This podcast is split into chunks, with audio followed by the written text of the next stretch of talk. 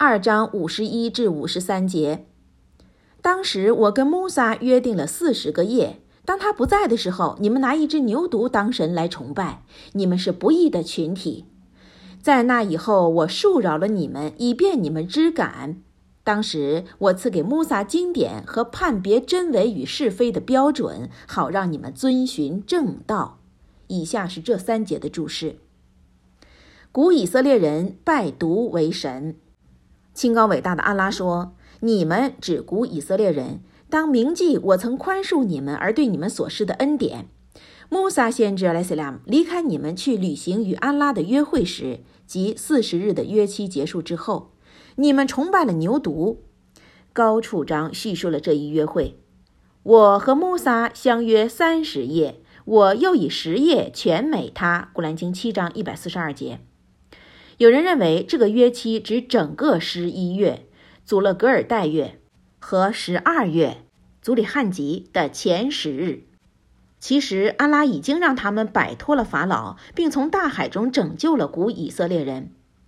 当时我赐给穆萨经典，指陶拉特和判别真伪与是非的标准，即判别真伪和正邪的标准，好让你们遵循正道。这也指他们从大海中出来之后的事情，正如高处章和下列经文所证明。的确，我在毁灭了古老的一些世代之后，赐给穆萨经典，作为对世人的启蒙、引导和慈悯，以便他们纪念。古兰经二十八章四十三节。接念正文二章五十四节。当时穆萨对他的族人说：“我的族人呐，你们确实由于拜牛犊而亏负了自己，你们向创造你们的主忏悔，并杀死你们自己吧。”在创造你们的主看来，那对你们是更好的。他是至赦的、至慈的主。以下是这节的注释：古以色列人的忏悔就是互相杀死，这是安拉接受那些崇拜牛犊的古以色列人的忏悔的形式。当时穆萨对他的族人说：“我的族人呐，你们确实由于拜牛犊而亏负了自己。”哈桑巴什里解释这节经文说。这是他们对崇拜牛犊一事深感惭愧之时。后来，安拉说：“当他们栽在自己手中，并发觉自己陷入迷雾时，他们说：‘如果我们的主不对我们怜悯并恕饶我们，我们一定会属于那些损失的人。’”古兰经七章一百四十九节。其实，穆萨说：“阿莱塞拉姆，我的族人呐，你们确实由于拜牛犊而亏负了自己。”埃布阿林、塞尔德本·朱巴尔、莱比尔本·安奈斯认为，你们向创造你们的主忏悔，指你们向造物主忏悔。笔者认为，这种表达强调了他们罪孽深重，即你们向创造你们的主忏悔吧。他创造了你们，但你们却在崇拜伪神。伊本·阿巴斯说。后来，安拉让他们中的每个人用宝剑毫无顾忌地杀死他所见到的人，无论对方是父亲还是儿子，以此来向安拉忏悔。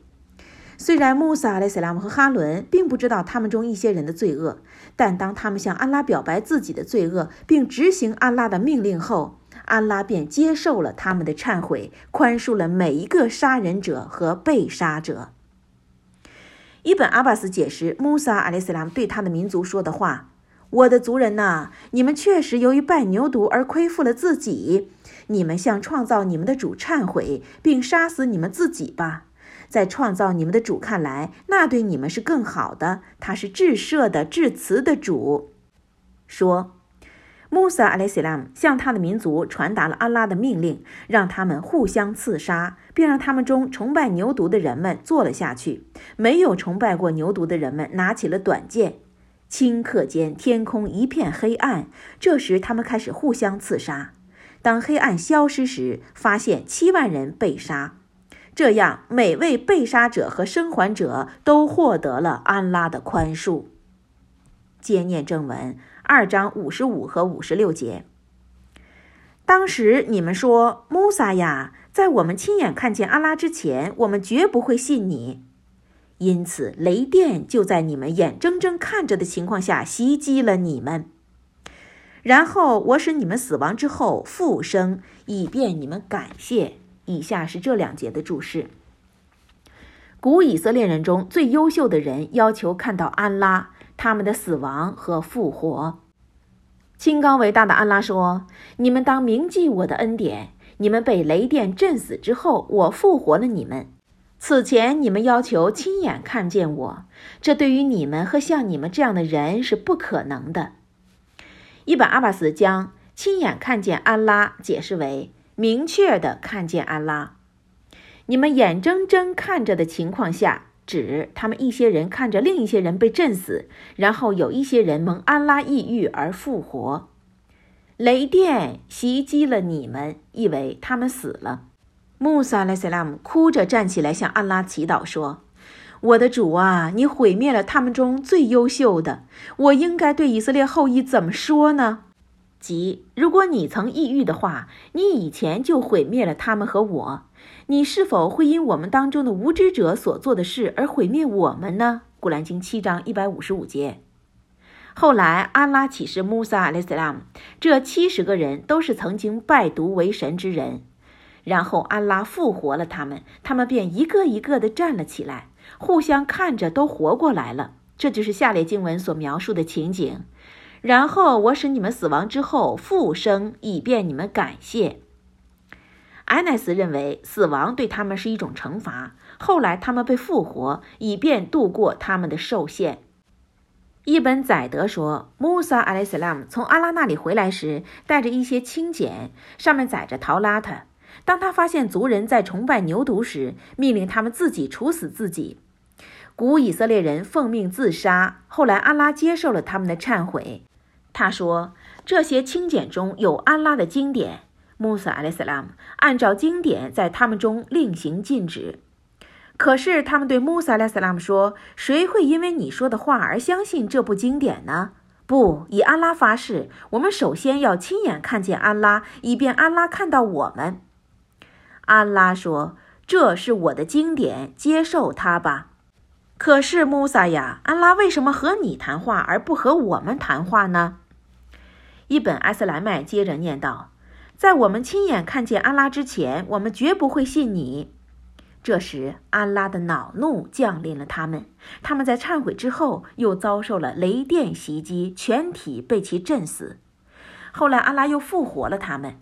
伊本·埃斯莱米又念道：“然后我使你们死亡之后复生，以便你们感谢。”这时，穆萨·莱斯拉姆对他们说：“请遵循安拉的经典。”可他们说：“不。”后来，安拉派遣天使在他们上空升起了大山。经文的次序证明，他们被复活之后被责成履行宗教义务。然而，马沃尔迪说，此中有两种观点：一，因为他们亲眼看到这些迹象，被迫相信，所以他们不一定必须履行宗教责任；二，他们被要求接受宗教责任。任何一位理智健全者都不能逃避宗教责任。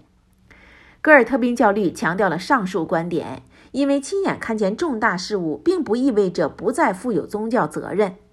古以色列人曾目睹许多反常的重大事件，但他们仍然肩负宗教责任，这是众所周知的。安拉致知。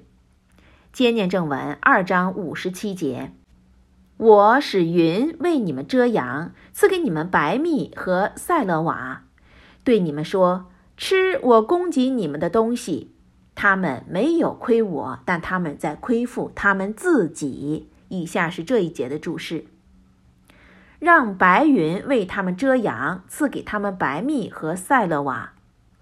阿拉讲述了他曾保护古以色列人免受迫害的历史情节之后，开始讲述他对他们的众多恩典，说：“我使云为你们遮阳。”云是一个复数词，原指遮盖。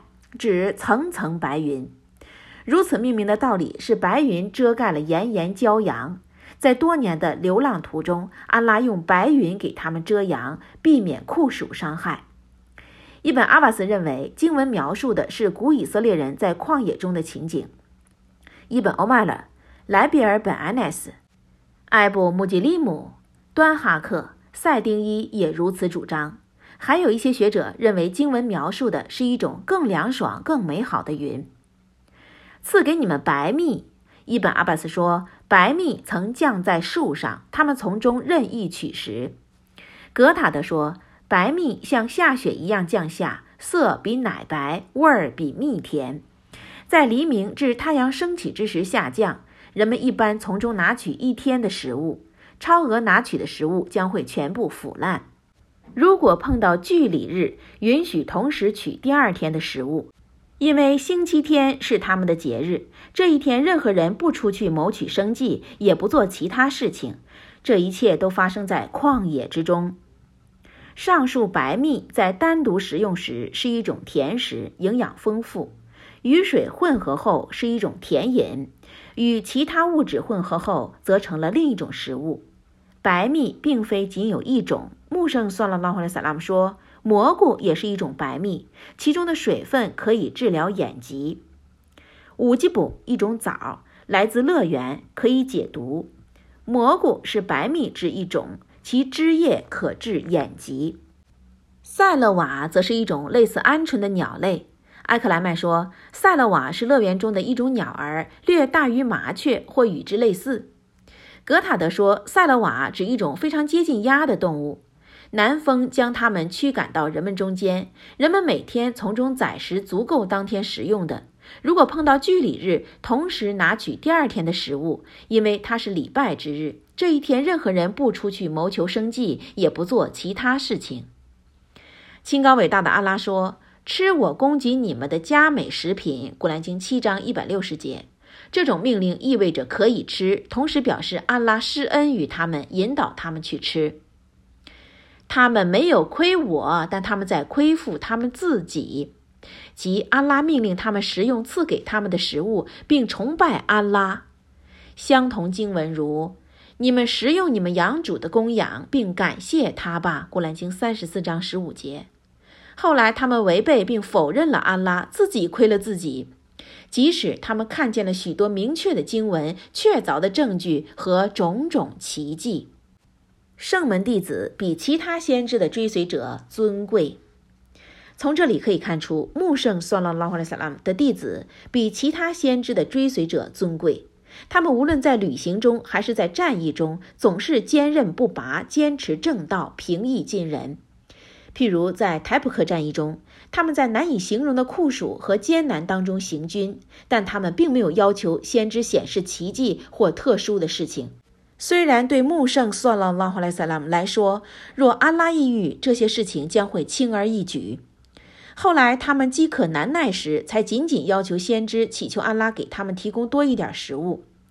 他们找来他们中所拥有的一切食物，堆积了能容下卧倒的一只羊大小的一小堆。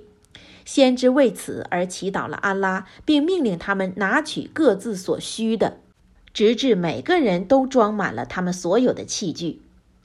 另一次，他们迫切需要水，先知便祈祷安拉。这时来了一块云，为他们降下了雨水。